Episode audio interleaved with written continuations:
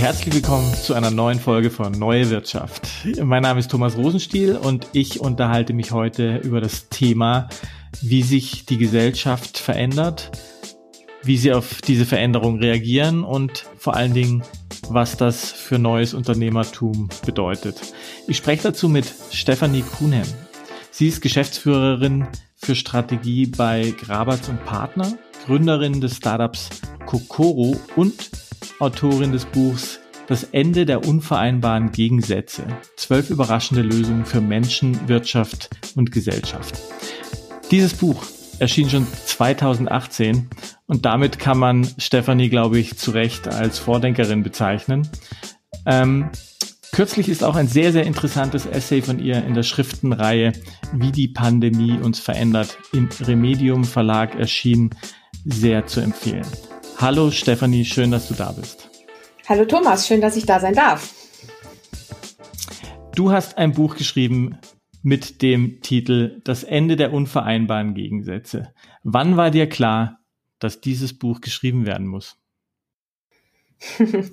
ähm, es war tatsächlich ein Gefühl, dass sich 2017 so ein bisschen äh, in mir verfestigt hat, als an den verschiedenen Ecken der Welt die Disputen immer lauter und intensiver und äh, einprägender wurden. Und ich bin ein wahnsinnig optimistischer Mensch. Und ich habe richtig gemerkt, ich kann damit nicht umgehen, dass überall so ein negatives Zukunftsbild entsteht. Und ähm, hatte irgendwie das Gefühl, ich möchte ein Buch schreiben, das wirklich ein positive Zukunftsbild und eine positive Zukunftsgeschichte erzählt. Und das war eigentlich so der, ich sag mal, kulturelle Kontext, der Anfang 2017 dazu geführt hat, äh, als immer mehr über die Erdogans und Trumps und Putins dieser Welt gesprochen wurde, dass ich dachte, das kann es doch nicht sein. Und ich möchte gerne dieses Phänomen verstehen. Warum taucht das überall auf an den verschiedensten Ecken der Welt? Warum rufen die alle nach dem Alten? Wo sind die Geschichten, die nach vorne zeigen. Und das war wirklich so das kulturelle Momentum, das mich dazu bewegt hat, mich mit diesem Thema zu beschäftigen. Wo stehen wir als Gesellschaft? Sind wir gerade in einem Wandel? Wandeln wir uns zurück? Warum wandeln wir uns nicht nach vorne? Oder gehört das einfach als so eine Art Transmissionsriemen oder Übergangsphase dazu? Und äh, so kam mal die Idee dazu, mich überhaupt mit diesem Thema Gesellschaft, wo stehen wir, wo entwickeln wir uns zu beschäftigen. Das ist ja ein Thema, das, glaube ich, alle auch wirklich gespürt haben. Ähm, die die Trump-Ära, glaube ich, ähm, hat viele mitgenommen. Wie bist du an die Sache dann rangekommen? Zu welchen Erkenntnissen bist du gekommen? Wie konntest du das positiv einordnen? Also es war lustig, dass, weil das war tatsächlich mein, mein Grundgefühl. Und dann gab es so ein Trigger-Moment, der mich eigentlich dann auf diesen Pfad gebracht hat, wie auch dieses Buch mit diesen unvereinbaren Gegensätzen eigentlich dann entstanden ist. Und zwar gab es einen Moment, ich hatte äh, 2016 gerade unseren Sohn bekommen und habe ein, ich glaube, das war dann so im Juni, da war er drei, vier Monate alt, einen Vortrag in München auf einer großen digitalen Konferenz gehalten. Und wie das so ist, äh, in diesem Moment, wenn man irgendwie noch stillt, man hat irgendwie die Keynote, man spricht. Ähm, mein Mann war mit dem Säugling und unserer Tochter draußen. Ich war also noch so total energiegeladen, voller Adrenalin vom Vortrag, kam raus. Mein Mann drückt mir irgendwie so unseren Sohn in die Hand und sagt, du musst irgendwie stillen. Und dann habe ich mich in so eine Konferenzecke gesetzt und habe dann so das so beobachtet, das Geschehen, was da passierte. Und es war ein ganz interessanter Moment, weil ich saß da, hatte meine Familie dabei, gleichzeitig war ich aber als Geschäftsführerin da und als Keynote-Speakerin. Es waren tatsächlich Mitarbeiter aus meiner Agentur da und es waren irgendwie andere äh, Berufskontakte, die ich kannte da und es mischte sich alles so. Also mein Privatleben und mein Arbeitsleben wurden plötzlich eins. Und dann habe ich diesen Moment eigentlich erst nur so wahrgenommen, habe gar nicht weiter darüber nachgedacht bin abends nach Hause gegangen und hatte dann tatsächlich, ich würde mal sagen, zehn oder zwölf Kontaktanfragen auf Xing und LinkedIn, wo mir wirklich vier, fünf Männer interessanterweise geschrieben haben, äh, dass sie meinen Vortrag ganz spannend fanden. Ich habe über die Key Emotional Indicators gesprochen, da werden wir sicherlich gleich auch noch zu kommen. Und sagten aber besonders toll fanden sie, dass ich meine Kinder dabei hatte.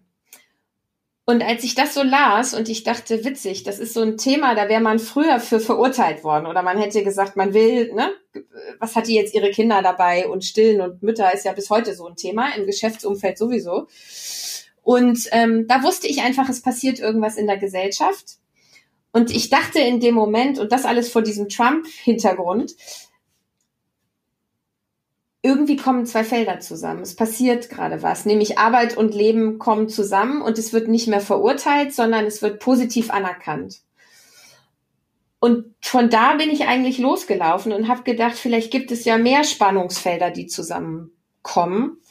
Und ich muss mich vielleicht da einfach mal sozusagen reindenken und reinarbeiten. Und das war tatsächlich dann so ein bisschen meine Forschungsfrage, mit der ich dann losgelaufen bin und habe mit Leuten gesprochen, dann auch mit meinem Co-Autor Markus von der Lühe gesprochen. Und dann haben wir Spannungsfelder, Zahlen entdeckt. Und dann habe ich gemerkt, guck mal, und das hängt mit diesem größeren Phänomen zusammen, das nehme ich auch bei Trump und bei Erdogan und bei Putin und bei diesen Despoten, die plötzlich auftauchen. Eigentlich, das ist sozusagen der große Kontext. Die rufen nämlich nach dem Alten obwohl wir eigentlich gerade in die Zukunft gehen. Und das war eigentlich auch ein Spannungsfeld, was sich aufgetan hat. Und das ist sozusagen der Nährboden für alles. Und so bin ich dann losgelaufen und habe einfach mich mit diesen Spannungsfeldern beschäftigt und habe gedacht, Mensch, kommt denn jetzt nur Arbeit und Leben zusammen oder gibt es auch noch andere Dinge, die gerade passieren? Und dann haben Markus und ich uns entschieden, dazu ein Buch zu schreiben und dann haben wir wirklich ein halbes Jahr recherchiert und wirklich mal Zahlen und Fakten gesucht. Und auf was seid ihr gestoßen? Was waren die Wir sind tatsächlich auf, äh, ja, gute Frage. Wir haben nachher sechs Spannungsfelder gefunden ähm, und haben äh, eine tolle Theorie gefunden. Die heißt die Spiral Dynamics Theorie, kommen wir bestimmt später auch nochmal zu. Und plötzlich hat alles für uns einen Sinn gemacht. Also die Spiral Dynamics Theorie, kommen wir später zu, ist aber eigentlich eine Theorie über die Entwicklung oder Bewusstseinsentwicklung der Gesellschaft.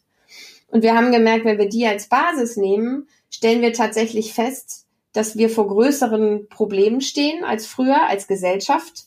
Und dadurch, dass wir vor komplexeren Problemen stehen, müssen wir neue Antworten finden. Und das führt eigentlich dazu, dass wir uns weiterentwickeln. Und die Zahlen, die wir dann gefunden haben, haben eben genau das gezeigt. Also wenn wir bei dem alten Spannungsfeld bleiben, das ich eben schon erwähnt habe, das erste Arbeit versus Leben, siehst du plötzlich, immer mehr Menschen sind im Homeoffice. Das ist jetzt, wenn wir drüber reden, gar nichts Besonderes. Aber das sind so die ersten Fakten, die du findest, wenn du dir mal über die Zeit anguckst, wie das miteinander verschmilzt. Oder immer mehr Männer, die Elternzeit nehmen. Also so Themen, wo, oder wird, dass man merkt, die Selbstständigen nehmen zu. Oder Menschen, die neben ihrem normalen Job im Sinne eines Part-Time-Jobs nebenbei noch eigene Projekte verwirklichen. Und dann haben wir angefangen, so in die Zahlen reinzugehen. Und so haben wir zum Beispiel dieses erste Spannungsfeld gefunden. Mensch, da kommen zwei Pole zusammen, Arbeit versus Leben. Das war so eins. Und die verschmelzen. Und weil die verschmelzen, ist das einerseits ganz schön. Andererseits führt das auch dazu, dass wir verunsichert sind, weil natürlich unser Leben sich verändert. Und dann haben wir gedacht, guck mal, wenn Arbeit versus Leben, was, wo wir alle sofort nicken und sagen, stimmt, das erlebe ich. Ich kenne auch in meinem Umfeld immer mehr neue Modelle, wie Menschen Arbeit und Leben gestalten. Wenn es das gibt, lass uns doch mal weitersuchen. Und dann sind wir auf ein zweites ganz großes Spannungsfeld gefunden, wo wir auch alle sofort nicken. Das ist das Thema Ökologie und Ökonomie. Dass wir also feststellen, das Thema grüne Öko Ökologie oder ich sag mal eine grüne soziale Marktwirtschaft, das sind so Themen, die plötzlich zusammenkommen. Und es gibt immer mehr erfolgreiche Unternehmen, die sich dieses, diesem Thema annehmen und die das wirklich nicht nur als CSR oder als eine zusätzliche Spende oder als, äh, als etwas am Rande ihres Geschäftsmodells begreifen, sondern die wirklich anfangen, Ökologie in ihr Geschäftsmodell zu integrieren. Ja, also heute Morgen kam interessanterweise die, die Meldung, ähm, dass äh, ich glaube, die größten amerikanischen Unternehmen ähm, sich nochmal hinter den den, ähm, den Klimadeal gestellt haben und äh, dafür plädiert haben, dass auch die USA ähm, zurückgeht äh, in das Pariser Abkommen. Also das stützt absolut diese These. Ja. Das heißt, ihr habt an vielen Stellen derartige Dualitäten entdeckt letzten Endes. Genau, wir haben dann sechs Spannungsfelder aufgemacht. Äh, Gute, Gutes versus Böses ist noch eins. Da geht es eigentlich um das Thema ähm, dass wir feststellen, dass Dinge, die wir als Gesellschaft lange als böse stigmatisiert haben und auch weggedruckt haben und äh, weggedrückt haben, Entschuldigung, ähm, wie zum Beispiel äh, Legalisierung von Marihuana ist ein Thema, das gibt es heute in ganz vielen Staaten. Das war so eine Zahl, die wir zum Beispiel entdeckt haben. Ähm, also, dass wir auch da merken, da entsteht eine Integration von dem vermeintlich Bösen in das vermeintlich Gute. Also auch da lösen sich Pole auf. Oder das ganze Thema Microdosing, was wir jetzt ja vor allen Dingen aus dem Silicon Valley kennen oder aus dem Innovationsbereich, dass man in kleinsten Dosen Drogen nimmt, um tatsächlich zu neuen Innovationen zu kommen, weil wir eben auch als Gesellschaft gefordert sind, zu wirklich neuen Innovationen zu kommen, äh, um unsere komplexen Probleme zu lösen, dass wir auch da festgestellt haben, in interessant. Also das wäre etwas, das hätte man wahrscheinlich vor 10, 20 Jahren sich gar nicht vorstellen können und plötzlich werden vermeintlich böse Dinge legalisiert. So, dann haben wir äh, dieses ganze große Thema Mensch versus Technologie gefunden. Wie integrieren wir künstliche Intelligenz, äh, immer mehr Technologie in unser Leben, unser Handy, das wir alle in der Tasche haben und das eigentlich ein Riesenstück Technologie ist. Und um das abzurunden, dann können wir noch mal reingehen, ähm, haben wir dann noch das Spannungsfeld Ratio versus Emotion gefunden. Also wir integrieren Emotionen, Design, wie wir uns fühlen, immer mehr Dinge in unser Leben, was vermeintlich in der Vergangenheit nicht so wichtig war, sondern rein rational geführt wurde oder glaubten wir zumindest. Und als letztes das große Spannungsfeld Individuum versus Gesellschaft. Wir kommen ja aus einer Gesellschaft, die die letzten 30 Jahre sehr individualistisch geprägt war. Und jetzt merken wir durch größere komplexe Probleme, dass wir immer gemeinschaftlicher und gesellschaftsorientierter denken müssen. Und auch das konnten wir mit hm. Zahlen belegen. Und so hatten wir diese sechs Spannungsfelder. Hm. Mhm. Jetzt äh, hattest du vorher schon äh, Spiral Dynamics äh, angesprochen oder das Graves Value System. Ähm, wie darüber sprecht ihr ja auch in eurem Buch. Ähm, wie, wie hilft das, das zu verstehen und daraus Lösungen abzu, abzuleiten? Ich denke, für uns war es erstmal wichtig in der, und ich denke auch für jeden Hörer oder Hörerin, dass man erstmal einen Kontext bekommt, weil wir waren dann ja sozusagen auf der Suche, wir haben diese Spannungsfelder gefunden und haben uns gefragt, wie ordnen wir das denn jetzt ein? Und was Spiral Dynamics letztendlich sagt, ist, was ich eben schon kurz gestriffen habe, dass wenn die Gesellschaft mit komplexeren Problemen konfrontiert wird, dann entwickelt sie sich auch weiter. Und letztendlich haben wir das ja genau festgestellt. Wir haben gesagt, Mensch, da kommen komplexere Themen auf uns zu. Ökologie, die Klimakrise, Riesenherausforderungen, Wirtschaftskrise, wir kommen ja noch aus 2.8 sozusagen, Riesenthema, das wir nicht mehr individuell, sondern das wir nur gemeinschaftlich lösen können. Ähm, oder auch die sozialen Spaltungen, die wir jetzt gerade durch die Pandemie auch nochmal überlegen, die wieder zunehmen. Das heißt, wir haben diese Themen und was diese Theorie uns eigentlich sagt, ist, genau das. Sie sagt eigentlich, die ganze Menschheitsgeschichte war immer so, dass die Gesellschaft sich als Bewusstseinslevel in der Sekunde weiterentwickelt hat, wo sie mit neuen Problemen konfrontiert worden ist. Und als wir uns dann mit Spiral Dynamics länger beschäftigt haben, ist das ganz interessant, weil die höheren Stufen der Entwicklung, man konnte gefühlt uns plötzlich einordnen. Das ist in Spiral Dynamics der Weg vom Orange Meme, wo es ganz viel um Leistungen, Wissenschaft, Ratio, individueller Erfolg geht. Das ist das, wo wir die letzten 30 Jahre waren. Spiral Dynamics eigentlich sagt danach, kommt eine nächste Bewusstseinsstufe. Das ist in Spiral Dynamics das Yellow Meme, das Gelbe, ähm, wo die Theorie letztendlich sagt, plötzlich sind wir damit konfrontiert, vom Individualistischen ins Gesellschaftliche zu kommen und tatsächlich integrale Systeme zu bauen, weil wir eben mit komplexen weltweiten Problemen konfrontiert sind. Und als wir das dann sozusagen gesehen haben, war das für uns sozusagen der theoretische Rahmen, in den wir plötzlich reinarbeiten konnten. Und gesagt haben, guck mal, das mhm. ist genau das, was gerade passiert. Und plötzlich machte mhm.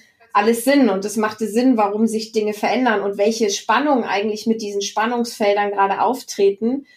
Und das wiederum erklärte plötzlich auch die Despoten wieder ein Stück weit. Und das war auch unsere These in dem Buch, weil in diesem Umbruch entsteht ganz viel Verunsicherung und gerade was wir gesehen haben, in allen Bereichen verändert sich's. Privat, Arbeit, Leben, Ökonomie, Ökologie, Riesenthemen und das schafft so viel Verunsicherung, dass für ganz viele Menschen erstmal Angst entsteht und die Angst ruft dann diese Despoten auf den Plan und gibt ihnen eigentlich einen Nährboden, um das Alte zu verherrlichen und zu sagen, oh, oh, oh bloß nicht nach vorne gehen, sondern früher war alles besser. Und das war dann auch unsere These in dem Buch und da hat uns diese Theorie geholfen, uns dieses theoretische Framework zu geben, zu sagen, wir glauben tatsächlich, dass die Despoten und jetzt mit der Abwahl von Trump könnte man es ja vielleicht sogar äh, erhoffen, dass es so weitergeht, dass die eigentlich nur ein Übergangsphänomen sind und dass wir daran glauben, dass wir eigentlich als Gesellschaft auf einem positiven Weg nach vorne sind. Und diese Theorie hat uns einfach geholfen, dem allen Namen zu geben und dem allen einen, einen guten theoretischen Rahmen äh, zu geben, mit dem wir das gut einordnen können. Hm. Ja, interessant. Also für alle Zuhörer, äh, diese Theorie ist wirklich sehr spannend und es gibt auch im Internet, äh, ich werde das versuchen zu verlinken, entsprechende Tests. Man kann das äh, quasi durch Fragebögen herausfinden, ähm, in, in welche dieser genannten Farben man sich einordnen kann. Und es wird hier auch auf diesem Kanal ähm, in naher Zukunft auch nochmal eine Sonder, eine Sonderfolge geben, nur zu diesem Spiral Dynamics und Graves Value System, weil es tatsächlich eine sehr, sehr spannende Methode ist, um einfach auch so ein bisschen besser zu verstehen, was um einen herum so stattfindet ähm, und wie sich Gesellschaften entwickeln oder wie man mit Trump zum Beispiel gesehen hat, ähm, auch zurückentwickeln für eine gewisse Zeit und wie das alles miteinander zusammenspielt. Also das ist auf jeden Fall ähm, sehr, sehr spannendes Thema.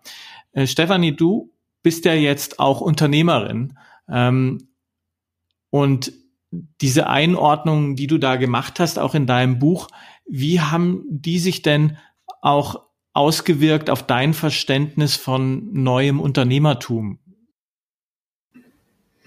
Ja, das war genau das. Wir haben, hatten das dann sozusagen alles gefunden und haben uns gefragt, äh, auf was beziehen wir das denn jetzt sozusagen? Und da sowohl Markus als auch ich beide, wie du richtig sagst, UnternehmerInnen sind, haben wir dann gesagt, das soll auch der Kern des Buches sein, nämlich ein positives Zukunftsbild für Unternehmen zu schaffen und zu sagen, wie kann denn, wenn das gerade passiert und Unternehmen sind ja auch Teil der Gesellschaft, wie müssen sich dann oder können sich Unternehmen verändern und was steckt eigentlich an Chancen und Möglichkeitsraum darin, wenn wir erstmal begriffen haben, dass wir gerade auf diesem Weg sind, wenn wir alle spüren, dass alte Dinge auch gerade nicht mehr so richtig gut funktionieren.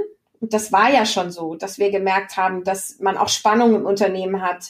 Diese ganze Diskussion um die Millennials und die alten Führungsebenen und die wollen ganz anders geführt werden. Ähm, und man braucht neue Arbeitszeitmodelle und all diese Themen. Das war ja schon da. Das war auch vor zwei, drei Jahren da.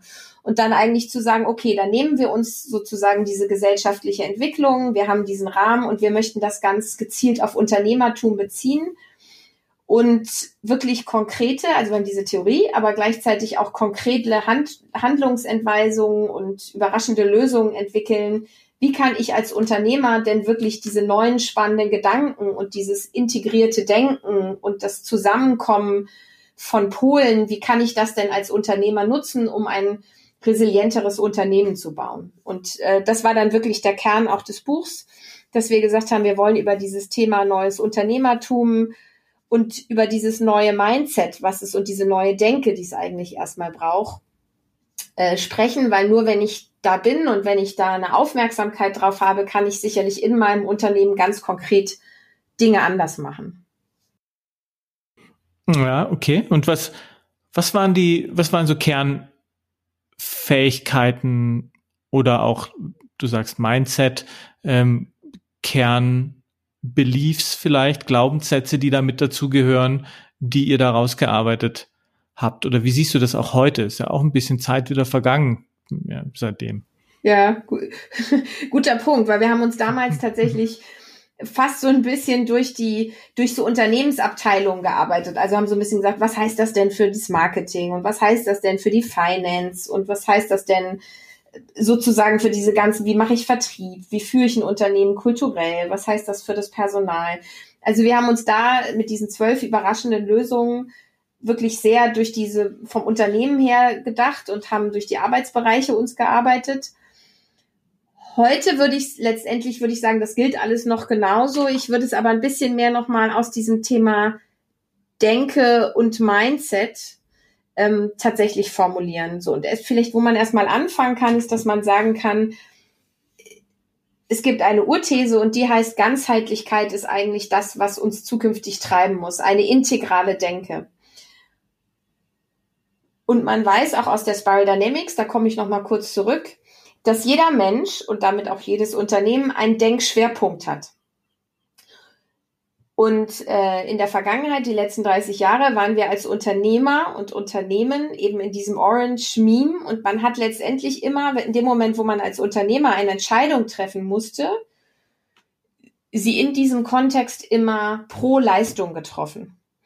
Also es ging immer um das Thema Leistungssteigerung, operative Exzellenz, wie kann ich noch mehr rausholen aus dem, was gegeben ist. Und jede Entscheidung, die wir getroffen haben, haben wir ich generalisiere jetzt ein bisschen, aber das ist der Denkschwerpunkt der Unternehmer in den letzten 30 Jahren gewesen, haben wir immer aus diesem Kontext heraus getroffen. Das heißt, wenn ich mich entscheiden musste, ähm, ich weiß nicht, kann ich mehr Effizienz rausholen oder entscheide ich mich für mehr Freiheit für meinen Arbeitnehmer, habe ich mich wahrscheinlich als Unternehmer für mehr Druck machen entschieden und leistungssteigern zu arbeiten und nicht zu gucken, wie geht's meinem Arbeitnehmer damit.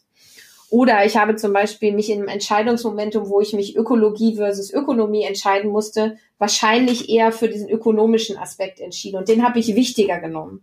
Und das heißt, die Kernaussage, die ich heute treffen würde, heißt erstmal, als neuer Unternehmer, wo ich merke, dass das Alte nicht mehr funktioniert, muss ich eigentlich lernen, vielfältiger zu denken. Und ich muss es schaffen, in jedem Entscheidungsmomentum das ein Stück weit zu reflektieren, nicht automatisch wieder ins Höher, schneller weiterzugehen, sondern vielfältiger zu denken und mich wirklich zu fragen, was ist für diese Entscheidung jetzt die wichtigere Prämisse? Muss ich vielleicht Ökologie mal wichtiger nehmen? Muss ich vielleicht den Mitarbeiter mal wichtiger nehmen als den Erfolg, was ich am Ende noch rausquetschen kann?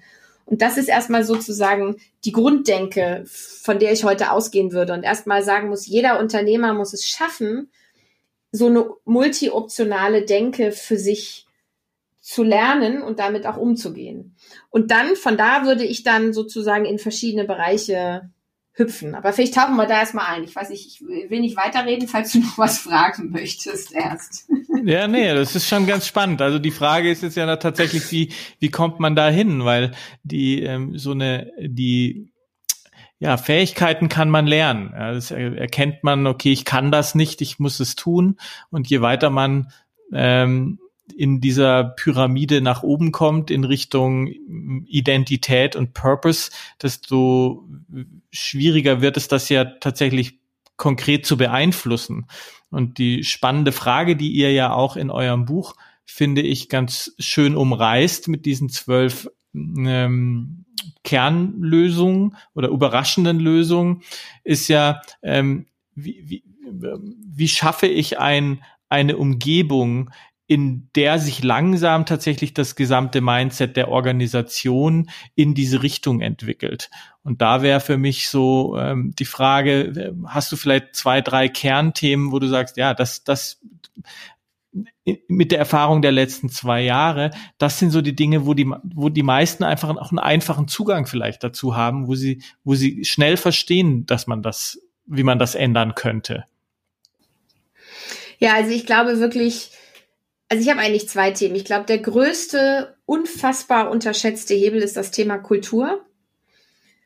Ähm, jetzt taucht er ja so langsam auf und man spricht auch immer mehr über Unternehmenskultur. Ich muss sagen, als ich vor vier Jahren schon über das Thema Kultur und streifen wir sicherlich noch mal Key Emotional Indicators wie gehen wir anders mit diesem Hebel Unternehmenskultur um? Da war, hat da noch keiner drüber gesprochen so richtig. Oder es war immer noch so das unterschätzte Baby. Aber ich glaube, Kultur ist ein Riesenthema, ähm, nämlich weg äh, bei den einzelnen Mitarbeitern über Stärken zu reden und Schwächen und über Stärkenkompass zu führen, sondern wirklich generell nochmal über Werte und Bedürfnisse eine resilientere Unternehmenskultur zu schaffen. Das ist auch dieser Shift, den ich eben hatte, weg immer nur auf das Individuum zu gucken, auf das ganze System meines Unternehmens zu gucken und wirklich zu schauen, wie schaffe ich es, genau eine werteorientierte, bedürfnisorientierte, meinen Mitarbeiter im Zentrum sehende Kultur zu schaffen. Und dann geht es nicht mehr darum, wie ich Arbeit bestmöglich verteile oder aufteile oder effizienter mache, sondern es geht letztendlich darum, wie ich es schaffe, mit den Werten und den Bedürfnissen der Mitarbeiter im Zentrum motiviertere Mitarbeiter zu schaffen, die Arbeit besser in, den, in ihr Leben integrieren können und damit auch letztendlich zu besseren Arbeitsergebnissen kommen. Das heißt, es ist ein, ein Riesenhebel, den ich habe, können wir gleich mal eintauchen. Das zweite ist das ganze Thema Führung. Ich glaube auch deswegen, dass das ganze Thema Diversity, das jetzt auf dem Plan ist, und damit rede ich nicht nur von Männern versus Frauen, sondern ähm, auch andere Kulturen, andere Religionen, andere Hintergründe, andere Herkünfte, ähm, das in ein Unternehmen zu integrieren, wahnsinnig wichtig ist, um eben auch raus aus dem rein leistungssteigeren, operative Exzellenz kommenden hin zu, zu kommen, dass man wirklich neue Bedingungen schafft, um wirklich lernende Organisationen zu kreieren. Und das hat ganz viel mit Führung zu tun und wie man damit umgeht. So, das sind so zwei Themen, die mir sehr am Herzen liegen. Und ich glaube, die kann auch jeder nachvollziehen und die passieren ja auch schon so. Und das dritte Thema, was ich vielleicht noch streifen würde, ähm, ist das Thema Innovation, das im Moment wahnsinnig gefragt ist. Das merken wir auch über die Pandemie jetzt nochmal. Wir müssen zu neuen Konzepten kommen. Und wir merken auch da, dass es weg von so einer rein technologischen Erneuerung und sehr risikoaversen Kulturen hin zu mutigen Innovationen mit Bezug zur Welt gehen muss. Und was wir in all dem feststellen, dass wir als Unternehmer nicht mehr nur in eigenen Wirtschafts- und Ökosystemen, die losgelöst sind, denken müssen, sondern wir müssen es schaffen, unsere Unternehmen wieder als Teil der Gesellschaft zu sehen und sie auch als etwas zu verstehen, was von der Gesellschaft was nimmt, was aber auch Dinge zurückgibt. Und dann hm. hm. sind wir bei Führung, dann sind wir bei Mitarbeitern, dann sind wir bei der ökologischen Revolution, dann sind wir bei sozialer Verantwortung und dass wir Sinn stiften müssen als Unternehmen. Und ich glaube, das sind so die Themen, ähm, die ich heute im Sinne des neuen Unternehmertums so streifen würde und wo ich auch sagen würde, wir müssen es wirklich schaffen, dass wenn wir merken, dass das Alte nicht funktioniert, dass wir mit diesem neuen Mindset reingehen und dass es auch neue Gesichter braucht und dass es Menschen braucht, die glaubwürdig dafür stehen und das auch wirklich leben und umsetzen jeden Tag. Hm. Ähm, das heißt, vielleicht, wenn ich das nochmal hm, so für mich zusammenfassen kann, also nach innen äh, tatsächlich den Mensch in den Mittelpunkt zu stellen. Also vielleicht ähm, stärker ähm, nicht zu fragen, wann bist du endlich fertig, sondern was brauchst du noch, um fertig zu werden und ähm, wie geht's dir? Genau. ähm, und nach, ähm, nach außen ähm, eben auch tatsächlich nicht nur den Profit im Blick zu haben, sondern was welche Rolle spielen wir da draußen? Also eigentlich eine Empathie in beide Richtungen vielleicht. Ähm, so klingt es gerade für mich. Das hast du schön ähm, formuliert. Ich glaube, es gibt ja, äh, es gibt nur einen Satz, es gibt ja diese, diese Modelle, wo du eigentlich sagst, bisher gab es den einen Kreis, da haben sich Unternehmen um den maximalen Profit gedreht. Und das ist natürlich auch noch so bei den großen Stakeholder- und Shareholder-orientierten Unternehmen. Aber es gilt eigentlich jetzt, und das sind deine Empathie-Bubbles, zwei Empathie-Bubbles sozusagen zu ergänzen. Und das ist einmal nach innen das Thema äh, soziale Verantwortung für die Mitarbeiter und damit auch ein Stück weit für die Gesellschaft. Und das andere Thema ist wirklich Ökologie und letztendlich klimaneutral zu werden, was wir ja auch schon sehen und Verantwortung für unsere Umwelt zu haben. Und nur wenn wir diese drei Bubbles zusammenbringen und diese beiden neuen empathischen Bubbles nach innen und außen haben natürlich auch einen Effekt auf die dritte, nämlich es geht nicht mehr um maximalen Gewinn, es kann nur noch um angemessenen Gewinn gehen. Ich brauche mhm. Gewinn als Unternehmer, um zu reinvestieren und um zu innovieren, aber ich muss letztendlich mit einem angemessenen Gewinn in einer neuen Denke mich zufrieden geben. Und das führt dann auch dazu, dass ich in Entscheidungssituationen mich auch mal pro Natur und pro Mitarbeiter und pro Gesellschaft entscheiden kann. Und diese, dieses Bild hat bei mir mal viel aufgemacht, ähm, sozusagen zu verstehen, dass man diese beiden Bubbles agieren muss. Und dann hat man äh, addieren muss und dann hat man drei Bubbles. Und das ist eigentlich das neue Unternehmertum im Kern. Ja, was ja auch, was ja auch tatsächlich im Kern die integrative Leistung der gelben Ebene in, ähm, in Spiral Dynamics ist, interessanterweise, um da nochmal einen kleinen Bogen zu spannen. Also die Integration Stimmt. aus der aus der materialistisch, alles was geht, wird auch gemacht, orangenen Ebene, der dazwischenliegenden grünen Ebene, ähm, hey, wir müssen aber ähm, die Ökologie in den Vordergrund stellen und dann die gelbe Ebene, die beides eben integriert und sagt, ja, wie, natürlich sind wir ökologisch, aber natürlich verdienen wir auch Geld. Ne?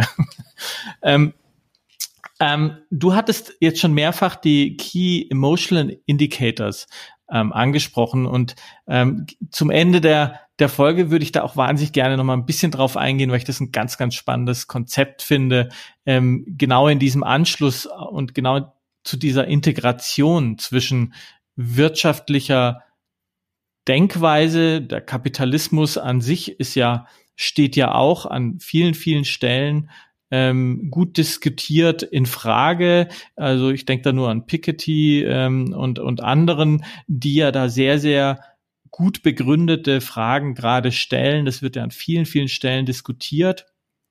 Ähm, und gleichzeitig aber die Integration mit der emotionalen Seite. Und da ähm, fand ich diese Idee mit den Key Emotional Indikatoren ganz spannend. Erzähl uns da doch bitte noch mal ein bisschen was dazu.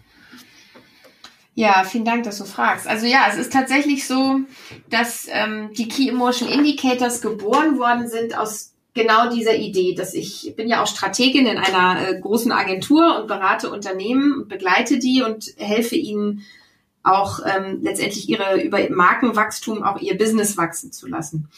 Und mich hat das die letzten Jahre beschäftigt, dass wir eigentlich von Jahr zu Jahr nur noch in den Müs optimieren und Unternehmen werden ja mit den Key Performance Indicators gesteuert. Und äh, es wird letztendlich nur noch geguckt, wie kann ich den Umsatz noch um ein, zwei, drei Prozent steigern? Wie kann ich aus jedem, wie kann ich den Preis nochmal um ein, zwei, drei Prozent optimieren? Und ich habe mich so, habe da so ein bisschen drauf geguckt und dachte, es ist interessant, dass wir Unternehmen letztendlich aktuell über diese, über diese Key Performance Indicators steuern, was sachliche Metriken sind, die immer aus der Vergangenheit kommen. Also ich gucke mir den Umsatz von letztem Jahr an, ich gucke mir mein Preisniveau von letztem Jahr an. Ich gucke meine, mir andere Effektivität oder Effizienzfaktoren von letztem Jahr an und schreibe die in die Zukunft fort und versuche sie zu optimieren. Und ich dachte, das kann es doch irgendwie nicht sein. Also wo kann denn noch ein größerer Hebel sein? Und bin dann über dieses Thema Kultur, habe ich mich, wie ja schon gesagt, ganz viel mit beschäftigt und bin tatsächlich über ein Zitat gestolpert das Peter Zülsdorf gesagt hat, einer der großen alten Sanierer der deutschen Wirtschaft. Und der hat gesagt, wenn wir es nur schaffen, die Mitarbeiterzufriedenheit um ein Prozent zu steigern, dann wird der Output des Unternehmens um zehn Prozent besser.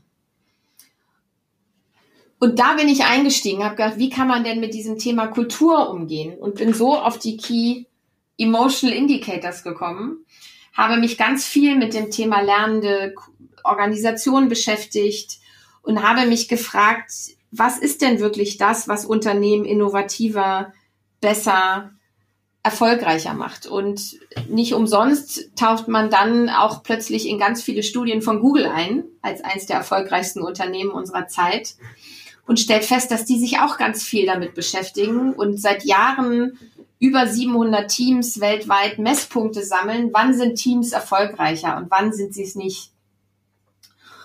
Und dann stellt man auch da fest, es gibt weiche Faktoren, die tatsächlich dazu führen, dass Teams besser funktionieren als andere. Und so bin ich dann auf die Key Emotional Indicators gekommen und es gibt tatsächlich, wenn man sich auch in der Vergangenheit Studien von Mendel und Krause oder Carl Rogers aus der Therapie anguckt, es gibt immer die gleichen Faktoren, auf die es zurückkommt. Und der aller, aller wichtigste ist Angstfreiheit oder psychologische Sicherheit. Das heißt ganz konkret, du hast Teams und Teams, die sagen, ich fühle mich so angstfrei und so sicher, dass ich alles sagen kann, dass ich für nichts verurteilt werde, dass ich jede Idee raushauen kann, ohne dass mich jemand anguckt und sagt, ja, Stefanie, danke, ne, das war jetzt ja nicht so schlau. Dass die Teams als wichtigsten, als wichtigsten Faktor mit dieser Sicherheit erfolgreicher sind, weil sie einfach sich mehr trauen und weil sie dadurch in unbekanntere Territorien vorstoßen und dadurch letztendlich erfolgreicher werden, schneller lernen, besser innovieren. Das heißt, psychologische Sicherheit ist so ein Thema, äh, da, da taucht man sofort ein, das findet man sofort und ist eins der wichtigsten weichen Faktoren, die ich als Unternehmen eigentlich in Teams schaffen muss, damit sie erfolgreich sind. So ein zweites großes Thema ist Wertschätzung. Ein drittes großes Thema ist Empathie. Und je länger man sich damit beschäftigt, stellt man fest, guck mal, das ist gar nicht Zufall, sondern es gibt wirklich diese weichen Faktoren, die dazu führen, dass Teams erfolgreicher sind und besser sind. Und dann habe ich gesagt, wenn Unternehmen diese faktischen, metrischen Dinge messen, die KPIs, warum versuchen wir nicht Key Emotional Indicators, die KEIs zu messen, damit wir die genauso verbessern und damit wir genauso daran arbeiten, dass wir daran äh, besser werden, um letztendlich diesen Hebel der Kultur greifbar zu machen und anfassbar zu machen und dann auch für mich als Unternehmen zu nutzen, um am Ende besser zu lernen und erfolgreicher zu werden. Ja, also ich finde, das macht, ähm, das erscheint mir absolut sinnvoll zu sein, an der Stelle tatsächlich auch die Welten miteinander zu vereinen, ähm, um vielleicht auch eine Brücke zu bauen. Ähm, wir messen nun mal noch gerne und wie es eben immer so ist, äh, viele sind halt eher noch orange sozialisiert, äh, um nochmal wieder da wieder in dem Bild zu bleiben. so ist und, es. Äh, ähm, ähm, das verändert sich eben auch nicht so ähm, schnell. Das ist ja das Interessante an diesen, an dieser, an diesem Modell, das Claire Graves da erstellt hat, dass sich ähm, eben diese verschiedenen Sichtweisen und Perspektiven und die er nennt es Coping, also wie gehen wir mit den Problemen der Welt, wie welche Lösungen finden wir, dass sich das eben nach und nach entwickelt und verändert und es braucht eben genau auch solche Brücken. Ähm, und vielleicht, um da auch noch mal zu einem Abschluss zu kommen, du hast ja da auch sogar ein kleines Startup draus gemacht, ähm, um Unternehmen zu helfen, ähm, ähm, diese Emotionen eben auch aufzunehmen, die sichtbar zu machen und die Key Emotional Indicators ähm, ja ähm, messen zu können, will ich es gar nicht nennen, obwohl es das natürlich ist. Aber ich glaube, am Ende geht es darum, tatsächlich es sichtbar zu machen, ein Gespür dafür zu entwickeln, wie es dem Unternehmen und wie es den Menschen vor allen Dingen im Unternehmen eigentlich geht, oder? Ja, das hast du sehr schön formuliert, weil es ist tatsächlich genau das. Es geht darum, den emotionalen Zustand sozusagen, den es aktuell in einem Team oder in einem Unternehmen gibt, sichtbar zu machen. Und während die KPIs results-driven sind und auf Ergebnisse gucken, sind die KEIs und damit auch unser, äh, unsere Kokoro-App, die wir entwickelt haben, da geht es darum, dass sie process-driven sind. Also es geht um den Prozess. Und immer wieder zu gucken, wie geht's den Leuten gerade, wie geht's dem Team gerade und an welcher kleinen Stellschraube können wir als Team drehen, damit es uns besser geht und damit auch zufriedener werden und damit letztendlich auch innovativer und zufriedener sind. Und ähm, als ich damals diese Idee mit den KIIs hatte, und das ist schön, dass du das mit der Brücke gesagt hast, haben nämlich sofort ganz viele Unternehmer gesagt, Mensch, das ist ja toll und das macht total Sinn, dass ich einerseits die KPIs mhm. habe und andererseits die KIs und das wird ein, ein vollendetes Bild, dass ich das Faktische und das Weiche messe und das sichtbar mache. Aber wie mache ich das denn? Und dann hatte ich erst, wie man das so schön dann macht, die Idee, dann rede ich mal mit drei, vier Marktforschungsunternehmen und letztendlich kamen die dann mit alten Tools und haben gesagt, ja, dann machen wir eine Umfrage oder so wie die Mitarbeiterzufriedenheitsumfrage, die wir alle in Unternehmen kennen.